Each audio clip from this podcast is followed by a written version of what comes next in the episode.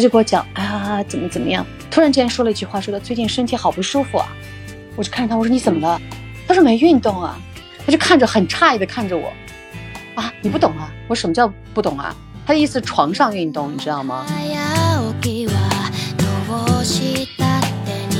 我的天哪！他们说给你的语言，我觉得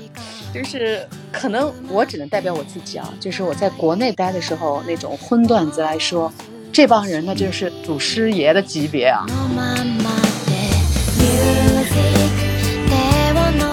听了节目的小粉丝们、小耳朵们，好像如果你正好处于这个状态，福利了，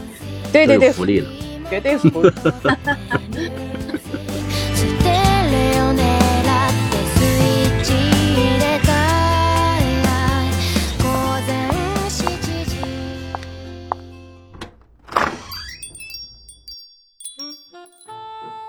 欢迎来到爱情酒吧，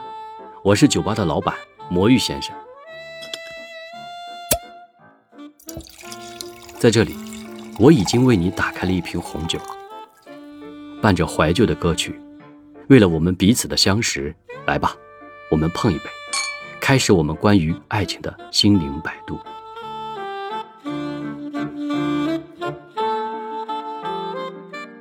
之前呢，有一个特别好的一个哥们儿。那么我们在这个平时的交流中呢，可能谈到一些会比较隐私的一个话题，就是 sex 的问题。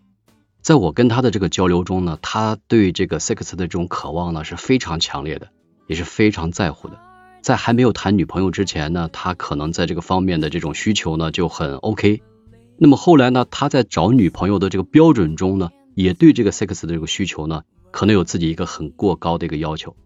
那么有的时候我也在想。其实对于一个男性来讲的话呢，哪一个男人没有在这个日本的这个女老师的这个教导中呢学到一些东西，或者让我们得到了很多的一些想象的空间？所以呢，在这个认知方面来讲呢，在爱情方面和 sex 方面，我总是在思考，欲望本身是存在的。那么我们到底在爱情和 sex 方面做一个选择的时候呢，你会选择哪一条？而且呢？我也很想了解一下，作为我们国外的一些朋友，他们在这个方面的认知和了解，看看有什么不同。所以今天特别请到了我的一个特别好的搭档，也就是我的老朋友小小，打个招呼吧。嗨，我是琪琪小小，真的很荣幸再一次来到了魔芋的爱情酒吧。你跟我在一起就已经是老搭档了，所以我们可能交流很多话题的时候都是可以放得开的。这一期的节目呢，特别想请你加盟，就是因为这个内容呢，想听听你在这个国外的这个经历的时候，尤其是想了解一下在日本在这个方面给我们什么样的一种信息点。所以今天我就想跟你探讨一个，就是关于 sex 方面，在于国外怎么来看待的，他们目前的一个状态是怎么样的呢？我是觉得魔芋你好聪明啊，就是说看到你这个话题的时候呢，我没有拒绝。呃，我的确。因为正好经历嘛，到了日本工作生活了三年多，又回到国内，可能有一些自己的思考，只是分享而已啊。我是只是提到我自己的分享，所以希望自己的分享能够带给你、你的小耳朵们、你的粉丝们一点点好的感受。你是真的找对人了，因为我的工作经历呢是在某一个机构里，那时候因为我的特殊性，我是英文翻译去的日本，奇葩吧？然后不断的通过我的 我的这种自我努力，因为英文可能还好一点，我的日文长进非常快，所以在那个我当时所处的这个机构环境里面，就容易被重用。嗯，重用到什么程度呢？只要一来新的这个中方的这种，比方说来过来派过来的工作人员呢，我都会做前期的引导啊、生活安排啊，进入他们的一个这种接触区吧。那特别有意思，就是你，因为这个题目我特别好奇，就在于就是特别有感触的啊，好好玩了。他们会让我，因为那些从中国到日本打工的，他们是管理机构，然后呢就会让我告诉他们他们的精神是什么，他们的注意事项是什么，然后同时他们注重这些人在日本生活的一些乏味的时间的消遣，他们会拿着一批的书籍让我送给他们，意思说你们可以啊通过这样的娱乐。来消解一下，就是工作之外的时间。当我捧着那本书的时候，我第一次接触那些给我的那些书籍的时候，我那个状态你想象得出吗？我的两个眼是往上翻的，因为全是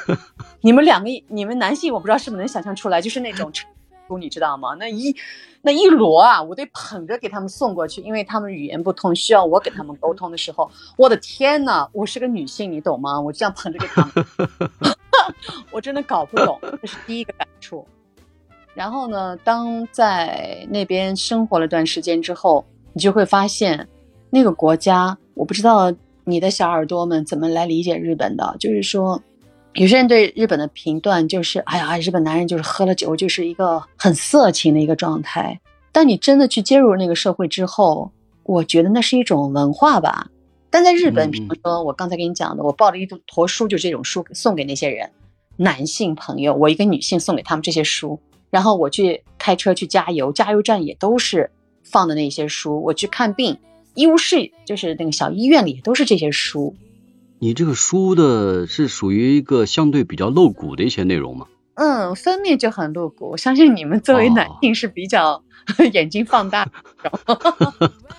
但这对于我，对对，作为我来说，去的是刚去的时候，我是觉得我天哪，就是说我自己就是就是面红耳赤的，就是抱着那摞书就过去那种感觉，那是一个初印象。但是你接触了之后呢，就有不同的概念，你就觉得哦，真的是两个国家，两个不同的人文而已。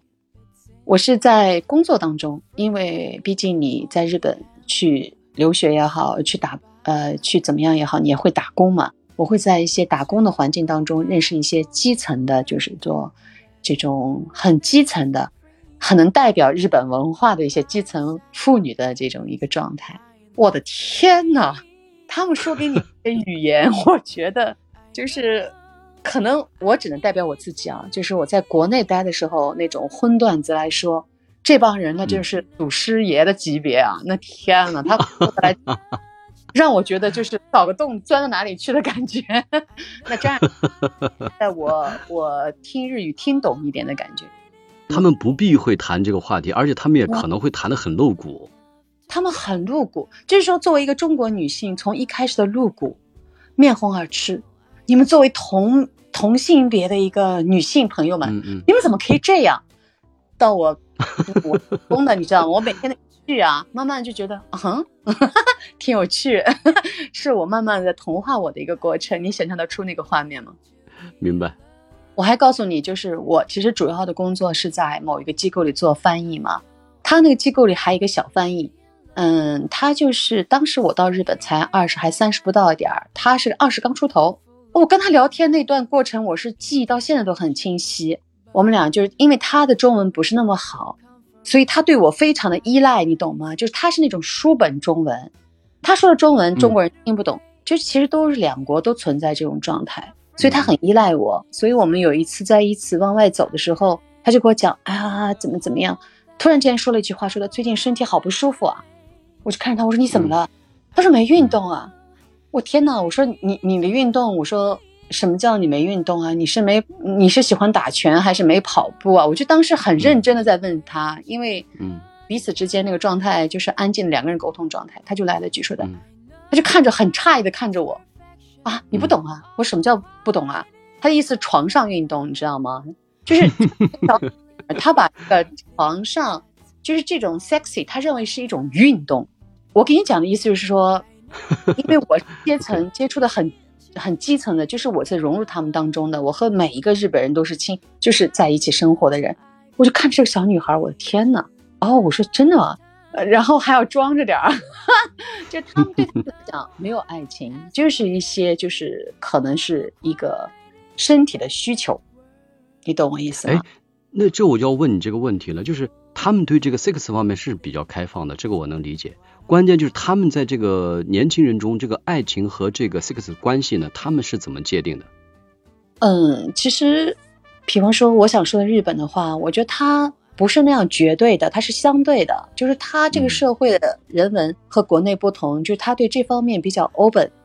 他们理解为这是一种本能的需求。但是如果在这个需求满足，或者是不是需求满足，或者是看到一个自己中意的异性的时候，他们也会去追求。追求了以后，可能在和异性接触当中，这方面都是非非常 open 的认知。那么他们这方面比较和谐的情况下呢，那我相信他们的情感就会更加的升华，或者互相的更加依赖。这方面从我从另外一个国家角度看，对情感的烘托或者是升华，或者是更加的一个完美的结合，是不是更有一个促进作用啊？这个我觉得绝对是赞同的，因为我记得那时候在北京的时候有一个朋友，这个朋友呢是一个女孩子。她呢是跟她的这个老公在一起呢，就是呃也是相对是刚开始是因为对方的才气呢来相爱了，后来呢就是因为生了这个小孩之后呢，他们俩有一个女儿，老公不知道为什么可能就在这个性生活方面来讲就达不到了，然后呢这个女生呢就很不满意，最后坚持了两年多跟我们提出，她说她要离婚了。我觉得站在一个女性的角度来讲呢，她对这一方面的这个需要是非常正常的。因为对于男生来讲，如果在这个方面是这种状态，可能根本接受不了，也接受不了两年的这个阶段。你想想，如果两个人在一起生活，如果半年之内，比如说天天睡在一起，半年之内都没有一个正常的这个 sex 的这种需求和满足的话，那我觉得一要不就是不正常，要不就是这个男方呢或者是女方都有问题。而在准备恋爱的时候呢，我发现有一点就是，很多现在的年轻人他们更喜欢或者是更追求在 sex 方面的一种需求和。本能的一种满足，那么他们把爱情呢会放在一个相对比较这个理想的一种精神的状态中，也就是说，先有了 sex，然后再有的这个爱情。你觉得这种现象是不是也在存在？嗯，你说的很有道理，而且这个现象是存在的。因为我有一个青春期的女儿，从我的经历看过来，我觉得她给我反馈的一些信息，就符合了你刚才说的。我也不抗拒她。我也不是支持吧，我就希望他就应该去勇敢的去尝试，但是大前提啊，就是是符合基础道德的，就是他们之间是有情感的，这是我前提条件底线。嗯，就是说，我觉得无论是国外还是国内，一定有感情基础才能有这样的行为，但这个行为性生活的行为对情感是很好的一个助燃剂也好，是很好的依托。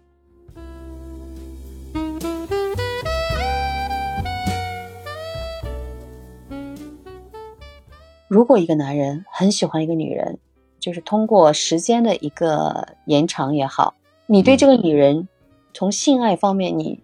会失去兴趣吗？是不是你失去兴趣就意味着你不再关注这样一个人，或者是你失去了情感的一个投入度？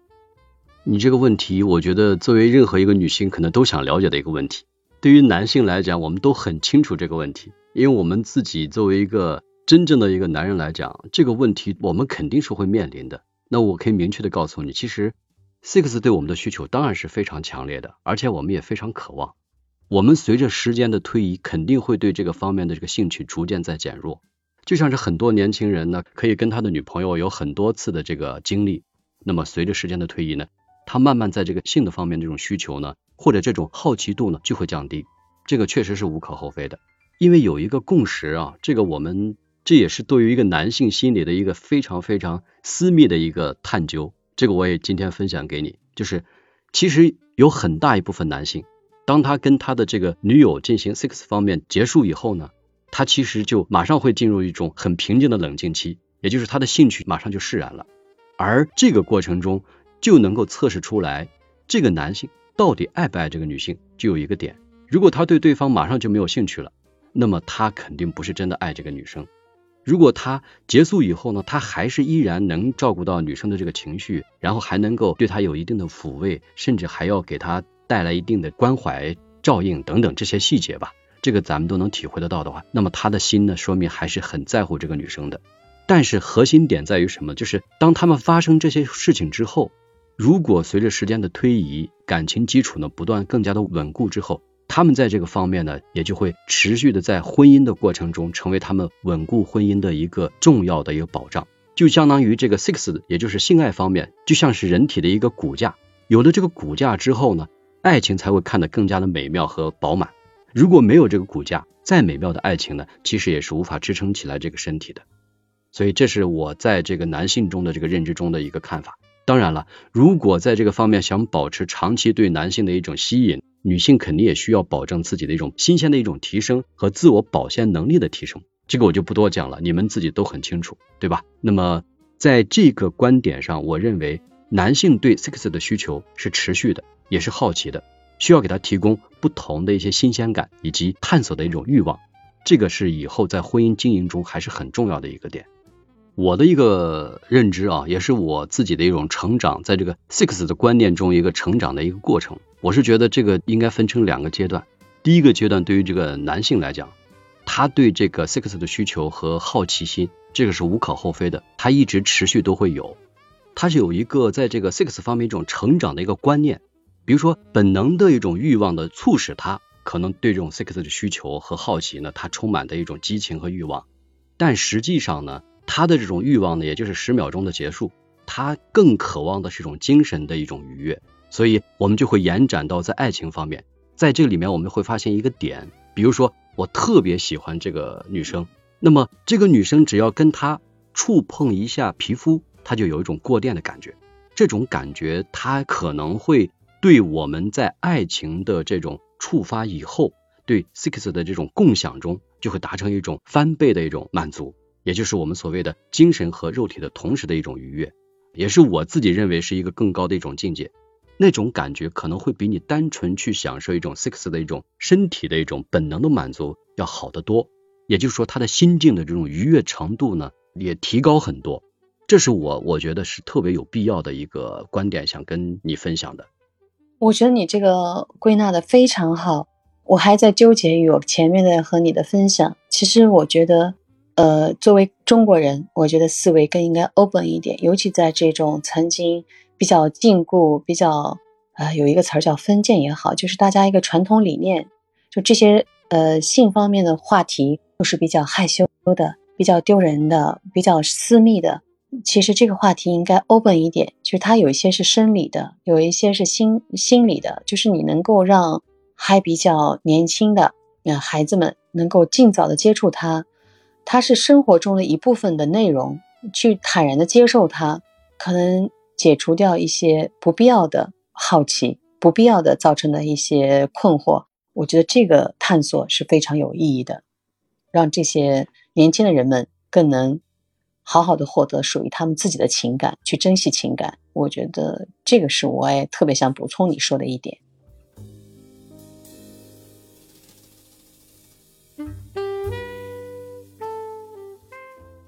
所谓的爱情，其实我们应该本身就包含到了性爱的这个部分，不纯粹只是精神上的一种灵魂伴侣。这是我们在彼此相爱的过程中就应该看懂的这个点。就是有的时候会问到，到底是性爱重要呢，还是爱情重要？其实这两个都非常重要，两个缺一不可，也不可能完全把它分开。那么在这种爱情达成这种共识的情况下。那个时候在享受这种性爱的这种愉悦的时候，那是你们最高的一种情感和这种精神的一种境界了。从我的角度来看呢，是非常认可的，因为很多人就固守于过去的老理念吧，他对这方面也不太 care，呃，就是也不在于这种这方面的情感的一些质量的问题，所以造成了很多的一些不珍惜或者一些不好的结果。你想听我？其实我还有一段特别好玩的经历，就是。我在日本的时候，随着语言的一种沟通嘛，就是说更加了解，我就会跟他们在一起聊得更 happy。我就发现一个观点啊，我只是想告诉你，就是说我在日本，比方说喝酒场，听到大家说一些荤段子，我会开怀大笑，我会跟着他们一起热闹。但是我回到国内，因为我的工作环境也会接触到一些，我觉得比较认为有。有级别的一些人的会谈，喝到一定的地方，大家都会啊放松了嘛，就聊聊开了，那就是一些所谓的你们可以听到的一些所谓的有意思的内容全会出来，特别奇葩。但是我在那边听到那些段子，我就觉得我可以哈哈而笑。我觉得他是偏于放松，是那种打趣儿型。但是到了国内，我就觉得我就想突然站起来离开那个房间。我觉得他是非常的，就是那种带，就是太粗鄙。我是觉得。我想说的什么意思呢？就是说，有可能就是我刚才一直提醒的，就大家有可能国内的一些这方面的教育滞后于社会的发展，造成了这个状态。我也希望，我不是指责什么，我也希望大家都能 open 的去看待，呃，正常的去理解一些常识性的东西。但是我觉得现在的年轻人哦，在国内已经认知比较更加超前了。我是觉得他们的观念跟我们的变化已经很大了，他们还是以一个。敞开的、开放的一种心态去看待这些。当然，他们有他们的这个准则啊，因为中国的环境呢，必定还是比较保守一点的，还是比较含蓄一点的。比方说，我这一代和下面一代的分享，就是我对他的感觉就是，你可以多去尝试。如果找到那个你觉得特别适合你的人，我为他祝福。但是如果他有段情感受挫了，我也为他祝福，因为我觉得经验就是财富，无论是情感上还是这方面的一个交流上面，我是觉得多接触，你就会知道自己需要的那个人吧。可能我觉得最大的意义就是在于他真正找到那个对的人之后，对婚姻的一个。维系度或者是一个经营的一个用心会增强，我觉得这个是正面意义，我觉得挺好的。你这点我绝对赞同，因为我觉得你这种观念，我就认为你自己都是一个也是很客观的，也是能够用一种带着进步的观念去思考这个问题的。我刚才想跟你谈到一点，就是因为我们现在不是总在谈这个 sex 和这个爱情到底哪个重要吗？实际上是不是应该这样想，就是真正在谈恋爱之前，当你看到对方的那一刻。我们不得不承认，那就是一种欲望，也就是一种欲望的驱使。因为你根本不了解对方的情况，你只是通过一种直观的信息，就像有人说，男人都是视觉动物。当我们用视觉去认知对方的时候，我们第一产生的就是一种 sex 的需求，也就是欲望的需求。当你有了这个欲望的需求，也是无可厚非的。但是随着你们的相处啊，随着你们的感情的不断的这个积累呢，也许你们真的走在一起了。这个时候呢？我们又无可厚非的会发现，哦，在对方身上有很多一些自己很喜欢的一些品质，包括你的这个观念啊，包括你的这种需求，包括你在生活中的点点滴滴一种共识等等吧。在这些方面不断让我们自己在进行恋爱中又产生一定的共鸣之后，我们可能最终接受了这份爱情。那么当然，我们走入婚姻的时候呢，也是一种水到渠成。我们也无需去论证刚开始恋爱的时候呢，一定将来就走入婚姻。但是，当你恋爱的时候，你就真真正正用你的本心、本性去恋爱。当你真正该达到那种婚姻的结果的时候，那就是一种水到渠成。当然了，在婚姻中，对于这个 sex 和爱情的这种平衡方面来讲，我觉得有的人会问到一个点，就是婚姻之后难道就没有爱情了吗？其实我觉得不是的，爱情它其实是一个阶段期，但这个爱情呢，它确实也需要一个保鲜期。这个保鲜期的过程中，我觉得 sex 是非常重要的一个点。这个点呢，是我们在婚姻整个一生的经营中都需要强化以及保护的一个点。这个点呢，就是让你自己能够满足对方和自己彼此的需求。所以在真正选择这个点的时候呢，就像我想起刚才开始的时候，我谈到我那个朋友，我现在就特别能够理解他。他在选择女朋友的时候呢，就非常非常在乎，也恰恰通过这个朋友呢，谈过他的一个朋友，也是一个男士。他在这个方面非常强，然后他的这个女朋友，也就是他的妻子呢，根本接受不了他这个方面，然后两个人最终还是离婚了。所以，我们这里面不能低估 sex 在爱情中的这个重要程度。但是在爱情方面来讲呢，我们也不能说过多的或者是强调这个性的这个满足，然后忽略其他方面的一种关爱。这当然是在爱情中和婚姻中都是相辅相成的。但是我们也不得不承认啊，就是有一部分人群。他更侧重自己的一种叫做精神方面的一种愉悦，也就是我们所说的一种灵魂伴侣。他可能在这个欲望方面来讲，可能看的会比较淡，或者说他在这个方面并没有更强烈的需求。那么我们应该怎么来看待这个点呢？他这样的灵魂伴侣，他就应该找那种灵魂伴侣跟他在一起，这找到适合他的一个对方，两个人可能在这个方面自然能够达成更美好的一个生活的一种共享和认同。那么。大部分人群如果在乎在这个方面一种双重的一种共享的话，那就应该找到适合你的那个人。对于这个观念来讲，我们应该是敞开和认知的。就像是有一个专家曾经说过呢，就是性爱在两性中其实是非常神圣的。但是如果一个爱呢没有了性，也不可能支撑下去的。我们最希望达到的是一种心灵的伴侣，而且又能够在性爱方面来讲共享的一种愉悦，这才是我们最终所追求的一种人生最美好的一种旅程。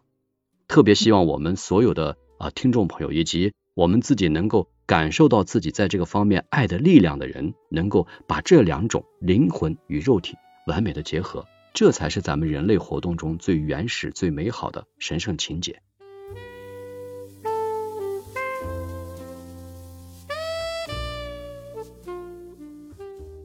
今天呢，我们也感谢我们的小耳朵听我们的特别隐晦的一个话题的一个分享。再次请我们的小小跟大家做一个打一个招呼，我们将告一段落，结束我们今天的话题。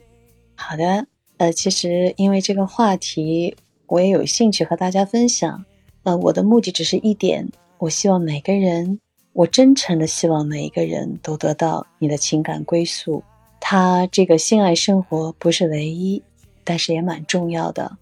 他可能是可遇不可求，但是我希望你如果遇到了，就好好珍惜。我希望你有有一段幸福的生活。以上就是我对你的祝福，谢谢。